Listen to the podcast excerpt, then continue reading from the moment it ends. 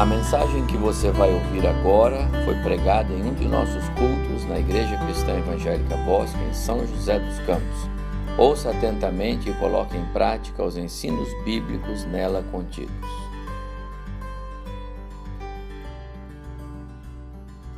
Ao longo desse, desses quatro meses, como nós dissemos e como nós temos compartilhado, nós temos andado por aí falando sobre os nossos ministérios. Mas sabe, irmãos, tem um ministério que nós não compartilhamos com ninguém. E ele tem tudo a ver com aquilo que eu quero compartilhar com vocês essa noite.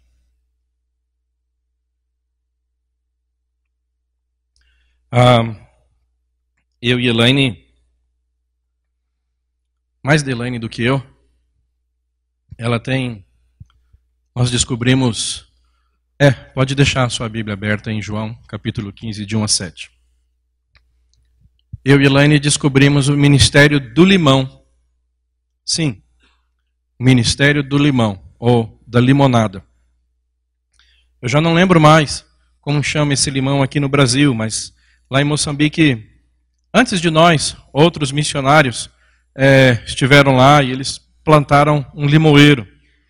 Eu me lembro que o nome dele é Indimui, na língua local.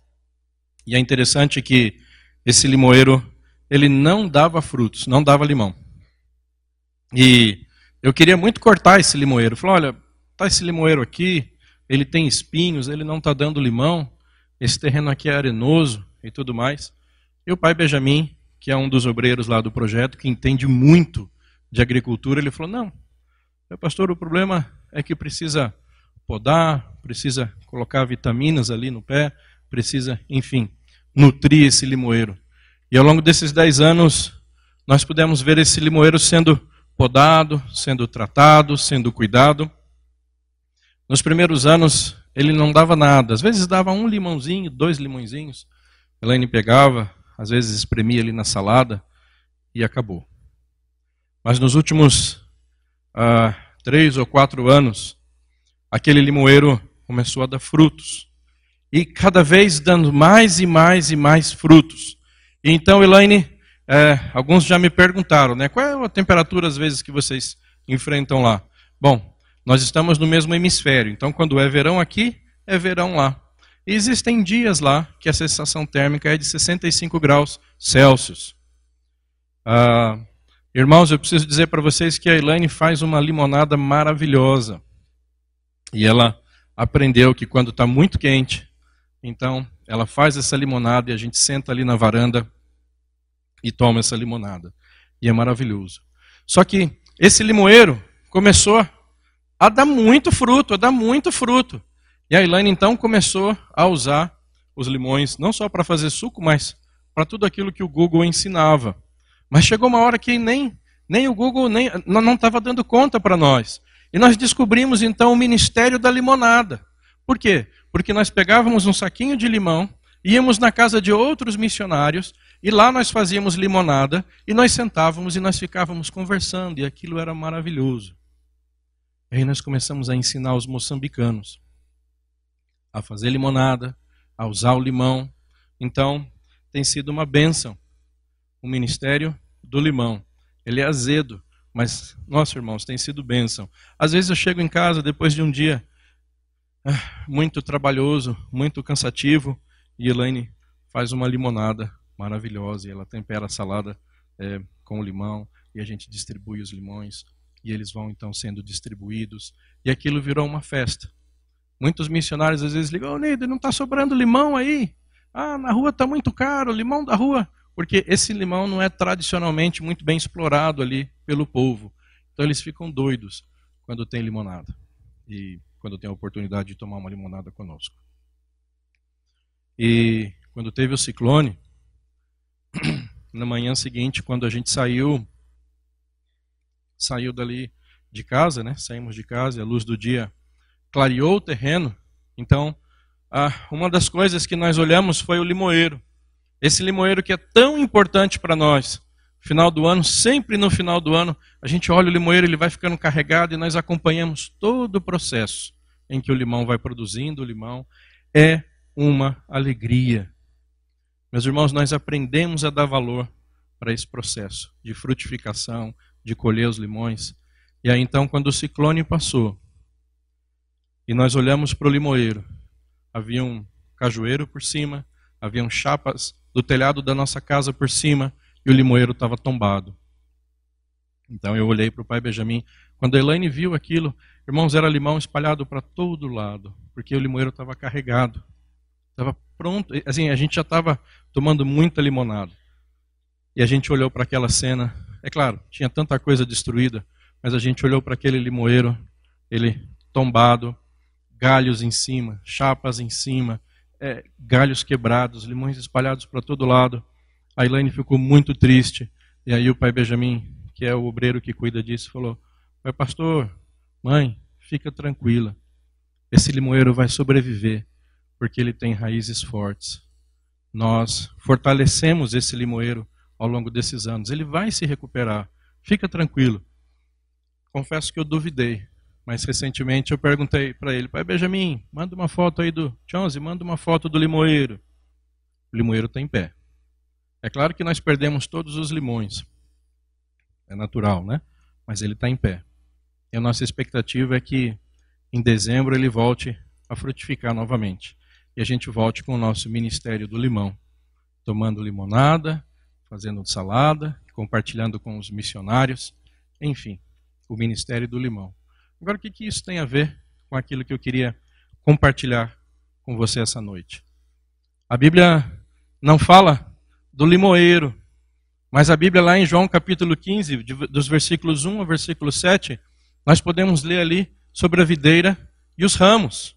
Então eu queria que você acompanhasse comigo, eu vou fazer aqui a leitura e você acompanhasse comigo esse texto.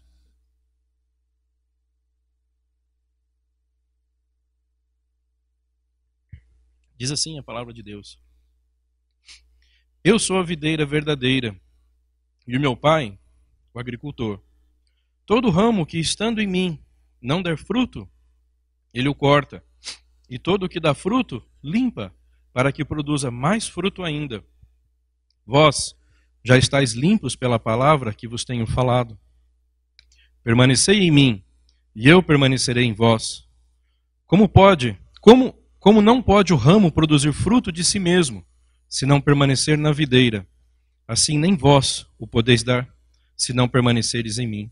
Eu sou a videira, vós os ramos. Quem permanece em mim e eu nele, esse dá muito fruto, porque sem mim nada podeis fazer.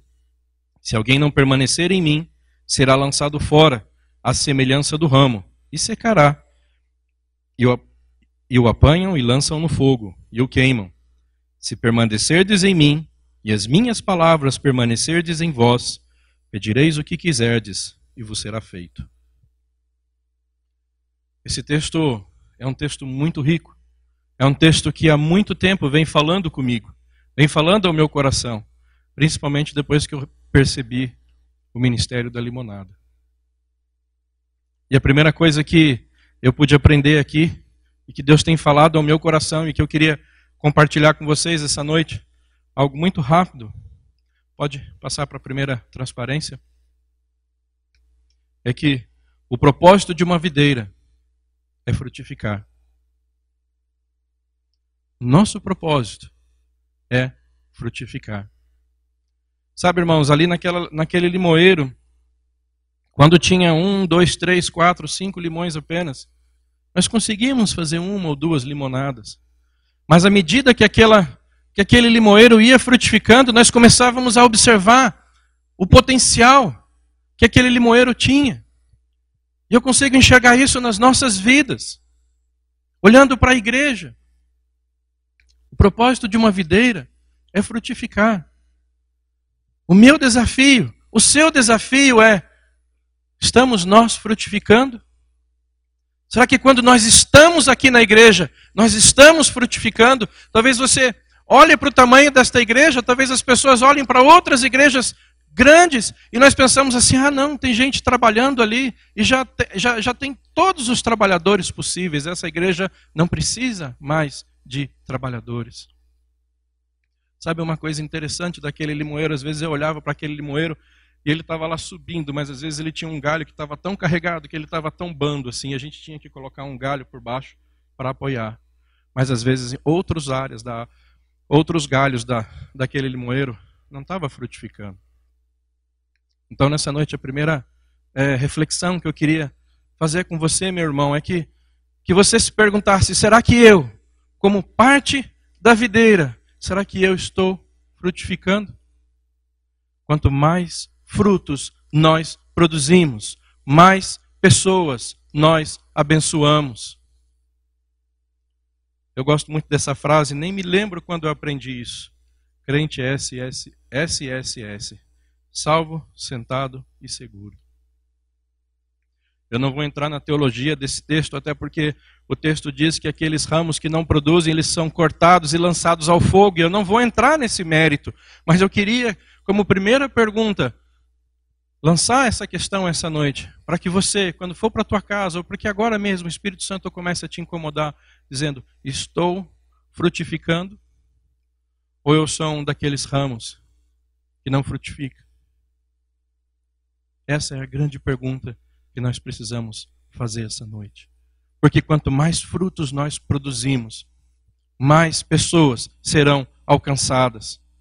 Quanto mais é, nós investirmos na obra missionária, mais pessoas serão alcançadas. Quanto mais fruto, quanto mais professores nós tivermos, mais alunos, mais, enfim, as possibilidades são muitas. Mas muitas vezes as possibilidades não são alcançadas porque nós não exploramos, é, porque nós não temos mais como produzir. Então, essa é a primeira reflexão que eu queria fazer essa noite. Estamos produzindo frutos. E eu queria colocar um adendo. Na casa da minha. Ah, nós fomos para Paraibuna. E a Elaine encontrou lá laranja morgote. E ela estava linda. Eu não, eu não conheço, eu nunca chupei essa, não me lembro de ter chupado. Mas a Elaine viu aquela laranja morgote, acho que é esse o nome, e ela comprou, não vou dizer quanto ela comprou, mas foi o suficiente para que ela tivesse ali um momento de alegria. E quando ela começou a chupar a primeira fruta, aquela fruta não estava gostosa. A segunda fruta não estava gostosa, a terceira fruta não estava gostosa. Então não é só uma questão de frutificar, é uma questão de frutificar e produzir frutos saborosos. Então, essa é a primeira pergunta da noite. Estamos produzindo frutos? Não olha para o lado, não se preocupa com quem está do lado. Essa é uma pergunta que eu faço diariamente. Estou produzindo frutos? Os meus frutos são saborosos? Ou eu sou um daqueles galhos que talvez serão cortados e lançados? Quanto mais frutos nós produzirmos, mais pessoas nós podemos alcançar. E uma segunda coisa uma segunda reflexão que eu queria fazer com vocês, com os irmãos essa noite. Pode passar para a segunda reflexão. É interessante que aqui, no texto, versículo 2, ele diz assim: Agora a gente já parte para um segundo momento. Se nós refletimos se estamos produzindo ou não produzindo frutos. Agora o versículo 2 diz assim: Todo ramo que estando em mim não der fruto, ele o corta.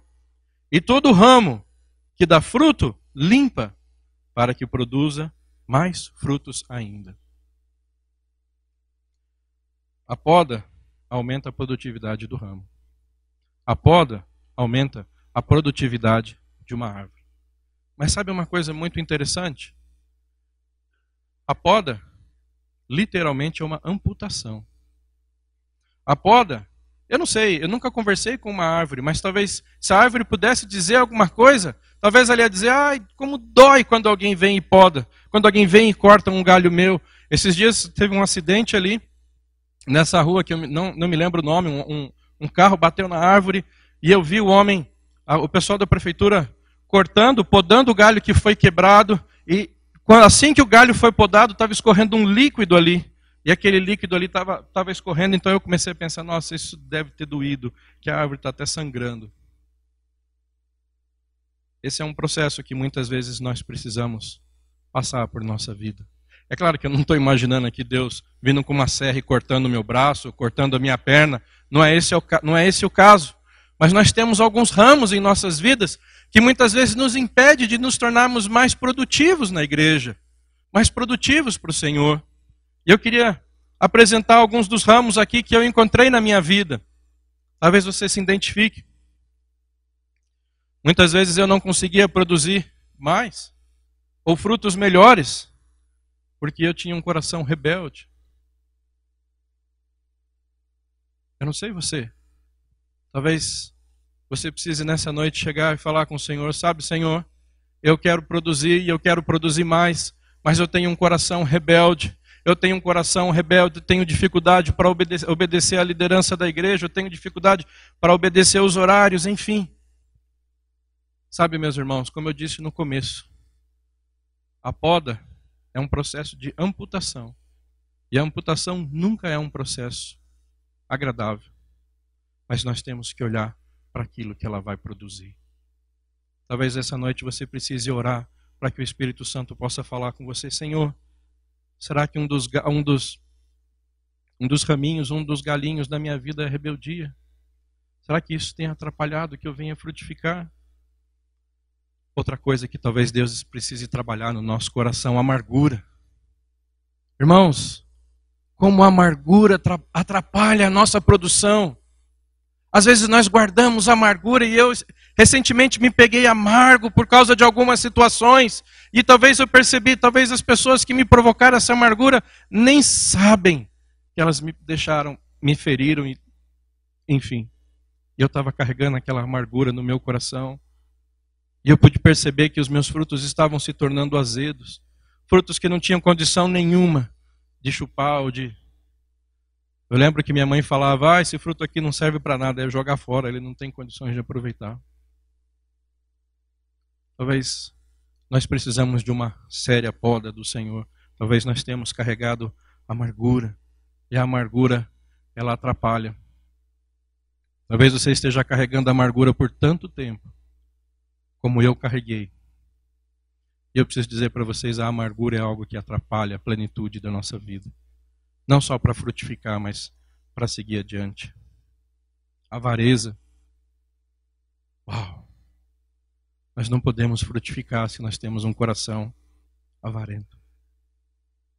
Sabe, meus irmãos, novamente eu vou dizer: a poda é um processo que dói, dói, é desagradável.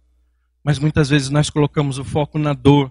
E nós precisamos tirar o foco da dor. Nós precisamos colocar o foco no potencial que isso vai produzir em nossas vidas. Orgulho. Muitas vezes nós temos um coração. Eu tive um coração. Orgulhoso. E eu me lembro como isso atrapalhava a minha frutificação ira. Um outro ramo que precisa ser cortado. Eu me lembro uma vez que eu perdi a paciência com uma pessoa, porque eu já tinha falado dez vezes com ela a mesma coisa, e eu perdi a paciência com ela. E aí, então, aquela pessoa falou: Ah, o Nidovaldo é muito bravo, e eu fiquei marcado por aquilo, e demorou muitos anos até que aquela pessoa reconhecesse que Deus tinha mudado a minha vida. Egocentrismo. Muitas vezes nós temos um coração tão egocêntrico, tão voltado para nós mesmos, que nós não conseguimos produzir. Nós não conseguimos frutificar. E se produzimos, nós produzimos frutos tão. Não serve nem para fazer doce. O egocentrismo parece que é algo assim que invadiu a sociedade. Bom, isso é fruto da sociedade, né? A gente vê uma sociedade tão egocêntrica em que as pessoas dizem: não, o importante é ser feliz, o importante é ser feliz, o importante é que o seu coração esteja feliz. Mas a Bíblia diz que o coração do homem é enganoso, soberbo. Muitas vezes o nosso coração é soberbo. Quando eu cheguei em Moçambique, eu cheguei, ah, eu tenho esse diploma, eu tenho aquele diploma, eu tenho reto, eu tenho data show, eu tenho um computador. e Deus me levou para fazer, para dar aula debaixo de uma mangueira. E Deus me ensinou que nenhum dos meus diplomas iria me ajudar debaixo daquela mangueira dando aula. Ele me mostrou coisas em que dele foi destruindo a minha soberba dia a dia. É, meus irmãos, se nós queremos frutificar, nós precisamos deixar o Senhor, o agricultor, nos podar impureza. Eu não vou dizer para vocês que eu tinha problema de impureza, mas é óbvio que todos nós temos problemas de, com impureza. Eu não sei o que você faz com esse aparelhinho. Graças a Deus, eu nunca sofri tanto. Eu nunca sofri muito com a, com a internet, até porque a internet lá onde nós estamos é horrível. Mas quanto esse aparelhinho pode destruir famílias, pode destruir lares. Eu fui fazer um aconselhamento uma vez para um casal, um aconselhamento pré-nupcial. E o jovem tinha esse problema de impureza, e a maior fonte de impureza dele era o aparelho telefônico dele, era o celular dele, através da internet. A impureza não deixa a gente não nos permite que nós venhamos a frutificar. Mas um outro, uma outra questãozinha aqui, um outro galinho que nos atrapalha, hipersensibilidade. Não sei se você sabe o que é hipersensibilidade. Mas hipersensibilidade, você pode imaginar aquela plantinha dormideira que quando a gente toca nela, ela se fecha. Às vezes nós não podemos experimentar a plenitude, nós não podemos frutificar, porque nós somos hipersensíveis. Ah, o pastor chamou minha atenção, eu não vou mais na igreja. Ah, ah, ah, hipersensibilidade, vulgo mimimi. Às vezes, o marido está passando um momento difícil, a esposa está passando um momento difícil, dá uma resposta atravessada. Você me magoou. Eu não estou dizendo que isso não deva ser algo importante, mas eu estou dizendo que a hipersensibilidade muitas vezes atrapalha. A hipersensibilidade muitas vezes não vai deixar que você seja, ô oh, irmão, isso que você está fazendo é errado. Ô oh, irmã, você não pode fazer isso. Ah, eu não vou ficar mais nessa igreja. Ah, o pastor puxou minha orelha, eu vou embora. Irmãos, nós temos assim muitas coisas na nossa vida que nós precisamos mudar.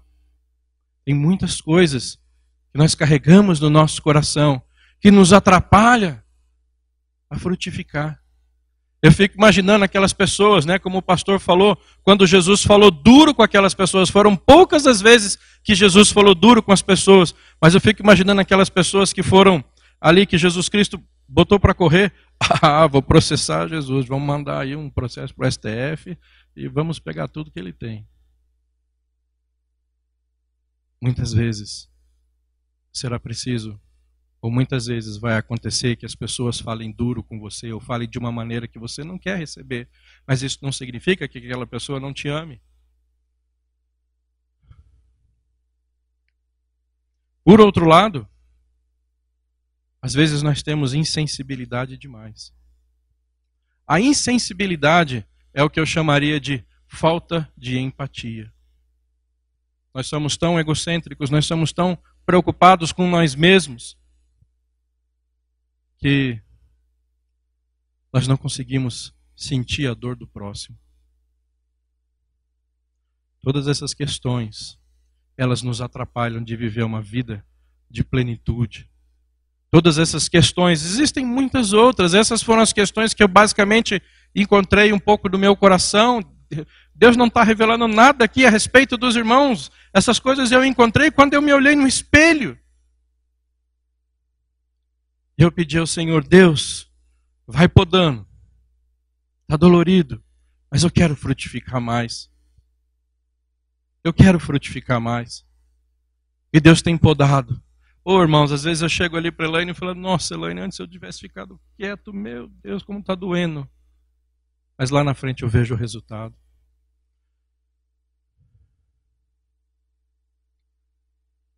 Como igreja, nós podemos frutificar mais.